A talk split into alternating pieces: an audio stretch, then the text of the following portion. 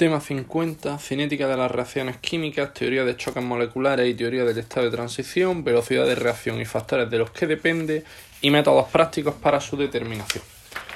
En general, podemos decir que la termodinámica nos permite conocer la espontaneidad o no de un proceso y hasta qué punto eh, es viable este proceso y qué concentraciones se alcanzan de productos y reactivos al final del proceso. Pero, sin embargo, no nos da ninguna pista acerca de la rapidez con la que sucede la reacción. Este apartado sería objeto de estudio de la cinética química, que es la parte de la química que trata de la velocidad con la que, la velocidad con la que suceden las reacciones, factores que dependen de ella y el mecanismo a través del cual los reactivos se convierten en productos. Empezaremos nuestro análisis con una revisión de las teorías que explican estos temas y después pasaremos a ver los factores que modifican la velocidad haciendo hincapié en los métodos eh, experimentales que nos permiten determinar la velocidad de reacción. Punto 1. Cinética de las reacciones químicas. Cuando estudiamos una reacción tenemos dos apartados, digamos, una parte estática y una parte dinámica.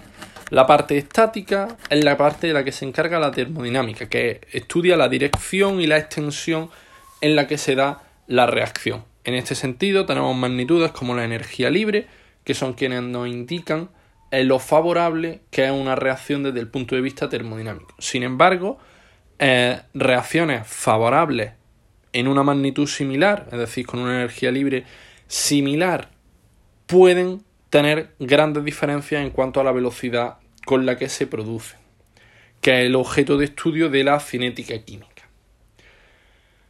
En principio tenemos unas leyes cinéticas empíricas que podemos considerar la cinética formal y un segundo aspecto que consiste en la interpretación de estas leyes a partir de las propiedades moleculares conocidas. Eh, observar principalmente la variación de la constante de velocidad con la temperatura. El tercer punto importante de la cinética química sería el establecer el mecanismo, que serían la serie de reacciones elementales que tienen lugar, para que se produzca la reacción eh, global o la reacción total que se observa. Así, por ejemplo, tenemos la reacción yodo más hidrógeno para dar yoduro de hidrógeno, que sería una reacción elemental bimolecular, y una reacción muy parecida, bromo más hidrógeno para dar bromuro de hidrógeno, que sin embargo transcurre a través de cinco etapas, siendo la primera la disociación del bromo, luego el ataque del bromo eh, atómico sobre el hidrógeno, que provoca la disociación, etc. Cada una de las etapas del mecanismo sería un proceso elemental. ¿Vale? Ok. Dos. Teoría de choques moleculares y teoría del estado de transición. El objetivo final de la cinética química es el cálculo de velocidades de reacción a partir de las características o propiedades fundamentales de las moléculas que reaccionan. Para ello debemos conocer el cómo se produce la reacción, es decir, el mecanismo. Y aunque el problema no está completamente resuelto, sí que hay varias teorías que eh, tratan de explicarlo. Lo primero en lo que nos tenemos que fijar es que las moléculas para que reaccionen han de ponerse previamente en contacto. Por lo tanto, podemos eh, mm, suponer que la velocidad de reacción está relacionada con el número de choques que se producen. Pero sin embargo, no todos los choques dan lugar a reacción, porque si no, las velocidades serían mucho mayores de las observadas. Para explicar esta situación, Arrhenius propone una teoría, la teoría del complejo activado en la que no todos los choques son efectivos, sino que lo son aquellos en los que las moléculas chocan con la suficiente energía como para dar lugar a la reacción. Esa energía de activación vendría dada, según la ecuación de Maxwell, por Ni igual a N0 por E elevado a menos la energía de activación partido RT. Si suponemos que la velocidad de reacción es proporcional al número de moléculas activadas, podemos escribir que V es igual a A por N sub I, siendo A un factor de proporcionalidad el que sea. Por lo tanto, concluimos que la velocidad sería igual a A por n sub 0 por elevado a menos la energía de activación partido RT. Además, sabemos que la velocidad debe ser proporcional a la concentración. Teniendo en cuenta que N0 es la concentración total de moléculas, llegaríamos a que K, la constante de velocidad, igual a A por E elevado a menos la energía de activación partido RT que constituye lo que llamamos la ecuación de Arrhenius del complejo activado. Las moléculas activadas no serían moléculas simples, sino moléculas que están, digamos, eh, formando y deshaciendo enlaces de, de manera continua. Por ejemplo, con, con el ejemplo que mencionábamos antes del yodo y el hidrógeno para dar yoduro de hidrógeno, el choque entre las moléculas de yodo e hidrógeno debe ser eh, con la energía suficiente para que siga el camino indicado y se formen las moléculas de yoduro de hidrógeno.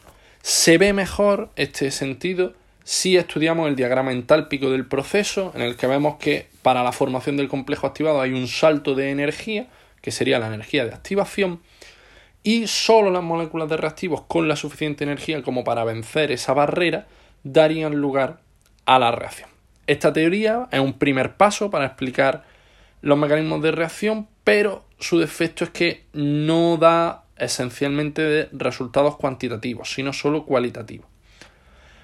A partir de esta se originan otra serie de, de teorías con ciertas modificaciones. 2.1 Teoría de los choques moleculares o colisiones. La teoría se basa en los siguientes principios la reacción se produce por choque, solo son eficaces los choques en los que las moléculas tienen una energía superior a una energía dada y en el momento del choque las moléculas deben de tener una orientación determinada. Utilizando la geometría molecular y la teoría cinética de los gases podemos desarrollar cada una de estas suposiciones. El número de colisiones según la, según la teoría cinética de los gases es Z entre A y B, número de colisiones entre A y B, Na, Nb, sigma cuadrado AB por 8 pi kt mu, siendo Na y Nb el número de moléculas, sigma AB la distancia más corta a la que se pueden acercar los centros de las moléculas, K la constante de Boltzmann, T la temperatura absoluta y mu la masa reducida, producto de las masas entre suma de las masas. Si la velocidad de reacción coincidiera con el número de choques, la constante sería el sigma cuadrado por la raíz de 8 pi rt partido la masa reducida. Sin embargo, este resultado no concuerda con los resultados experimentales, por lo que podemos afirmar que no todos los choques serán eficaces. Si no todos los choques son eficaces, usando lo, visto antes de la ecuación de Maxwell-Boltzmann, Maxwell podemos decir que K es sigma cuadrado AB por raíz de 8 pi rt partido la masa reducida por elevado a menos la energía de activación partido RT. Sin embargo, estos valores, eh, predecidos teóricamente con esta teoría, eh, son bastante útiles con moléculas sencillas, pero a, medida que la complejidad de la molécula aumenta, eh, el valor teórico resulta ser muy superior al experimental. Y esto se debe a que todavía no hemos incluido la tercera limitación o suposición de esta teoría, que es el tema de la orientación del choque. Para ello se introduce un factor correctivo P que no puede ser determinado de manera teórica, sino que simplemente es un factor experimental, que por este mismo hecho es el punto, digamos, más eh, flojo eh, o débil de esta teoría de los choques moleculares. 2.2, teoría del estado de transición. En este caso supone, igual que las anteriores, que hay una activación de la molécula, pero no tiene en cuenta los detalles dinámicos. Simplemente establece que eh, para que tenga lugar la reacción, las moléculas deben pasar a un estado excitado y se intenta seguir la reacción por los cambios de energía potencial, al transformarse los reactivos en el complejo activado y el complejo activado en los productos. Eh, y formula la ecuación de velocidad haciendo uso de termodinámica estadística. A partir de la termodinámica estadística se, se determina o se demuestra que la constante de velocidad es igual a la constante de Boltzmann por la temperatura partido de la constante de Planck h por la constante de equilibrio. Es decir, si consideramos la constante de equilibrio como, del, como e elevado a menos delta g partido rt, pues tenemos que la constante de velocidad será constante de Boltzmann por temperatura partido h por e elevado a menos delta g rt. Es decir, lo que veníamos, eh, ecuación parecida a las anteriores, en el sentido de que la constante de velocidad pues, depende una vez más del aumento de energía eh, que tiene lugar en la reacción. Punto 3. Velocidad de reacción y factores de los que depende. En el curso de una reacción química, las concentraciones de reactivos y productos cambian, cambiando también las propiedades del sistema, por lo que experimentalmente podemos relacionar ese cambio en las propiedades del sistema con la concentración de las especies presentes. Obviamente la propiedad elegida debe variar con la suficiente rapidez como para que sea apreciable, es decir, debe variar más rápido de lo que varía la propia reacción y debe ser relativamente fácil de medir.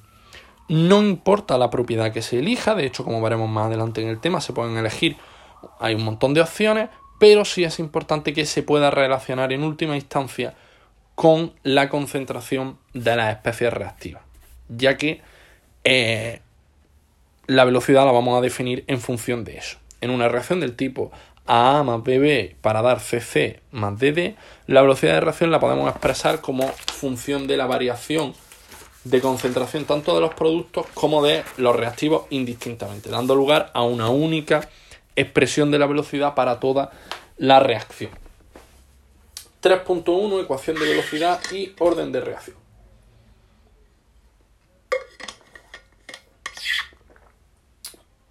En general, la función de la, la, ecuación de velocidad puede ser función de las concentraciones de todos los reactivos o, o, de, de todas las sustancias que forman parte o no, etcétera. Esa ecuación de velocidad no se puede determinar a partir de la ecuación estequiométrica, sino que solo se puede determinar de manera experimental. Volviendo a nuestros ejemplos anteriores del tema, la, formación de yoduro de hidrógeno y la formación de bromuro de hidrógeno, tenemos que una es una reacción en etapa elemental, cuya ecuación de velocidad es K, concentración de yodo, concentración de hidrógeno, y la otra, pues bueno, mm, K raíz de la concentración de bromo por la concentración de hidrógeno partido 1 más K' concentración de bromuro de hidrógeno partido concentración de bromo. Es decir, no tienen absolutamente eh, nada que ver. Definimos eh, orden de reacción como el exponente al que se encuentran elevadas las distintas concentraciones en la ecuación de velocidad. Por ejemplo, en el caso de, la ecuación de, de, hidrogenación del yodo, pues tendríamos un orden de reacción total de 2, mientras que el orden de reacción eh, para cada uno de los reactivos sería de 1. En el caso, por ejemplo, de la hidrogenación del bromo, pues el, concepto de orden de reacción pues, carece de sentido por la propia forma de la, de la ecuación de velocidad. Los exponentes suelen ser números sencillos, enteros positivos, aunque podemos encontrarnos con números fraccionarios o incluso con números negativos. Es importante hacer hincapié en que el orden de reacción no está o no tiene por qué estar directamente relacionado con la molecularidad de la reacción, es decir, con el número de moléculas que intervienen. Y este hecho es importante porque, aunque en los casos más sencillos que consideraremos sí lo está relacionado, no tiene por qué ser así en la generalidad de las reacciones químicas. Además, en cuanto a la velocidad de reacción, debemos tener en cuenta que si la reacción transcurre en varias etapas, dependerá del mecanismo de la misma, es la etapa más lenta siempre la que determina la velocidad global del proceso, por lo que a la hora del cálculo de velocidades debemos tenerlo en cuenta. 3.2 factores que influyen en la velocidad de una reacción. En general, la velocidad de reacción puede variar mucho de unas reacciones a otras, incluso dentro de la misma reacción, si cambiamos las condiciones, también puede hacerlo. Las principales causas de estas variaciones son la naturaleza de las sustancias reaccionantes, la superficie de contacto disponible entre las moléculas, la concentración de reactivos, la temperatura y los catalizadores. En cuanto al primer punto, la naturaleza de las sustancias reaccionantes, en general podemos decir que los reactivos más estables tienen una, menor una mayor energía de enlace, por lo que es, es necesario un mayor aporte de energía para romper estos enlaces y dar lugar a la reacción. Es evidente que al existir una relación entre la energía de activación y la velocidad de la reacción, este, este factor influye directamente. El siguiente factor, que sería la superficie de contacto, tiene que ver con el tema del número de choques. Y es que a mayor superficie de contacto, mayor número de choques se pueden producir entre los reactivos y por lo tanto aumentaría eh, la velocidad del proceso. Esto, donde más claro se ve, es a la hora de evaluar la velocidad de reacciones en estado gaseoso, líquido y sólido, siendo mucho más rápido en el gaseoso, más intermedio en el líquido y en el sólido eh, reacciones más lentas, que sin embargo se ven aceleradas tremendamente al dividir finamente el sólido. Todo esto tiene que ver con el tema de superficie de contacto. El punto 3, la concentración de los reactivos, no requiere de más explicación, ya que viendo las ecuaciones de velocidad está claro que la concentración de reactivos influye en, la propia velocidad, ya que se encuentran directamente en la ecuación. La temperatura, eh, vemos como en el prácticamente la totalidad de ecuaciones que hemos visto anteriormente de las distintas teorías para explicar eh, o para abordar el problema de la cinética, aparece la temperatura como factor importante y factor determinante en, el valor de la constante de velocidad. Además, eh, y de hecho es común encontrarnos con representaciones en función de la ecuación de Arrhenius de la variación de k con t, siendo el logaritmo neperiano de k proporcional a la inversa de la temperatura. Esto también nos permite, conocida la constante a una temperatura, poder calcular la constante a otra temperatura distinta. Y por último, el quinto punto, los catalizadores. Es conocido desde, desde hace mucho tiempo el hecho de que la adición de ciertas sustancias que no participan en la ecuación estequiométrica ni en la ecuación de la reacción, sin embargo aceleran el proceso. Y esto es porque sin participar en la reacción global sí que modifican el mecanismo por el que transcurre el, proceso y por lo tanto eh, alteran su velocidad. El efecto es notorio aunque se añadan pequeñas cantidades ya que interviene en el proceso de manera que al final del proceso se recupera, por lo tanto no es necesario eh, añadir grandes cantidades.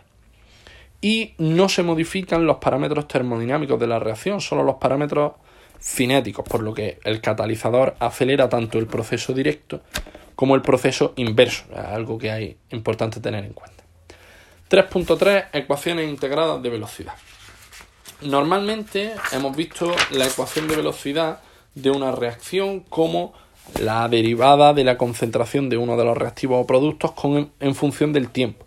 Sin embargo, a la hora de trabajar es mucho más cómodo trabajar con las ecuaciones en forma integral. Para ello, separaremos las reacciones en reacciones de distinto orden y veremos cuál es su velocidad integrada. Para las reacciones de orden cero, donde la derivada de la concentración con respecto al tiempo es igual a K, pues nos encontramos con que al integrar la concentración de A igual a concentración de A inicial menos K por T. Reacciones de primer orden, la velocidad sería igual a K por la concentración de A eh, separando variables e integrando, nos encontramos con que la concentración de A es igual a concentración de A sub 0, concentración de A inicial, por E elevado a menos KT. Reacciones de segundo orden, en el, en el caso de que tengamos dos reactivos A y B cuya concentración inicial sea igual, tendremos que 1 partido la concentración de A igual a 1 partido la concentración de A inicial más KT. Y en el caso de que las concentraciones iniciales sean distintas, tenemos que 1 partido la concentración inicial de A menos la concentración inicial de B por el logaritmo neperiano de concentración de A por concentración inicial de B partido concentración de B por concentración inicial de A es igual a KT, lo que nos permite representar gráficamente y obtener los valores de la constante. Y en las reacciones de tercer orden tenemos varias opciones, que sean tres reactivos de primer orden con respecto a uno de los reactivos, dos reactivos, uno de primer orden y otro de segundo, o un único reactivo de tercer orden. Considerando este último caso, la ecuación integrada nos conduce a que 1 partido la concentración de A al cuadrado es igual a 1 partido la concentración inicial de A al cuadrado más 2 por K por T. Introducimos aquí el punto 3.4, que es el periodo de semirreacción, que también es un parámetro importante, y se, define como el tiempo necesario para que la concentración se reduzca a la mitad. Usando las ecuaciones integradas anteriormente calculadas y, y sustituyendo concentración de A por la concentración inicial de A partido 2, podemos calcular el valor del tiempo de semirreacción para cada uno de los órdenes. En el caso del orden 1, vemos que el tiempo de semirreacción es el logaritmo neperiano de 2 partido de K, es decir, independiente de la concentración. Para el caso del segundo orden, tenemos que el periodo de semirreacción es 1 partido la constante por la concentración inicial y en el caso del tercer orden el periodo de semirreacción sería 3 partido 2 por K por la concentración inicial de A al cuadrado. Determinación del orden de reacción. Si bien no existe un método general eh, para determinar el orden de reacción, los métodos más sencillos o más generales son de integración y métodos diferenciales. Los métodos de integración se basan en el uso de las ecuaciones integradas y se considera el ajuste de los eh, parámetros de los datos experimentales a las distintas ecuaciones, se ve cuál ajusta mejor y cuál da unos valores de K más consistentes y ese se toma como orden de la reacción. Los métodos de aislamiento son aquellos que calculan el orden de reacción para cada uno de los reactivos y lo hacen de manera que todos, que por etapas para calcular el orden de reacción de uno de los reactivos, el resto se colocan en un gran exceso, por lo tanto su concentración puede mm, considerarse constante y se agrupan en, en la constante de velocidad y con variaciones pequeñas de la concentración inicial del reactivo que no está en exceso se puede determinar eh, su orden de reacción. El proceso se repetiría para los restantes órdenes de los restantes eh, reactivos. Punto 4. Métodos prácticos para determinar la velocidad de reacción. El estudio experimental eh, se basa en la medida de propiedades que se relacionan con las concentraciones en función del tiempo, como ya hemos explicado anteriormente. Tenemos en primer lugar métodos químicos y físicos. Los métodos químicos consisten en, en separar una cantidad eh, medida de, del recipiente de reacción para su posterior análisis, mientras que en los métodos físicos la medida se hace directamente. Para que los métodos químicos sean eficaces deben ser rápidos eh, con respecto a la reacción y permitir realizar el análisis de la misma eh, más rápido de lo que avanza la propia reacción. En caso contrario, pues se para la reacción mediante una disminución de temperatura, añadiendo inhibidores o eliminando algunos de los reactivos.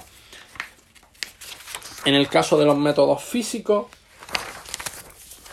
tenemos la medida de una propiedad física que cambia eh, a lo largo de la reacción y podemos encontrar eh, medidas tan distintas como presión, cambios de volumen, métodos ópticos o métodos eléctricos. En el caso de reacciones muy rápidas se usarían los llamados métodos de relajación, que consisten en iniciar la reacción, dar lugar a que llegue el equilibrio y perturbar el equilibrio eh, con algún agente externo de manera que con medidas eh, con técnicas electrónicas muy rápidas se mida esa perturbación del equilibrio y ahí se obtengan los datos para el cálculo de la, ecuación de velocidad. La perturbación se puede producir generalmente de dos maneras. La primera es con ondas de choque. son ondas supersónicas que pasan a través del sistema y que se pueden obtener mediante explosiones o expansión de gases. Y la fotólisis de centelleo que se produce por una irradiación de gran intensidad y corta duración. Eh, se origina una, radiación en una lámpara de centelleo a alto voltaje y eh, se consigue una excitación no solo a nivel molecular, sino a nivel de que se produce reacción.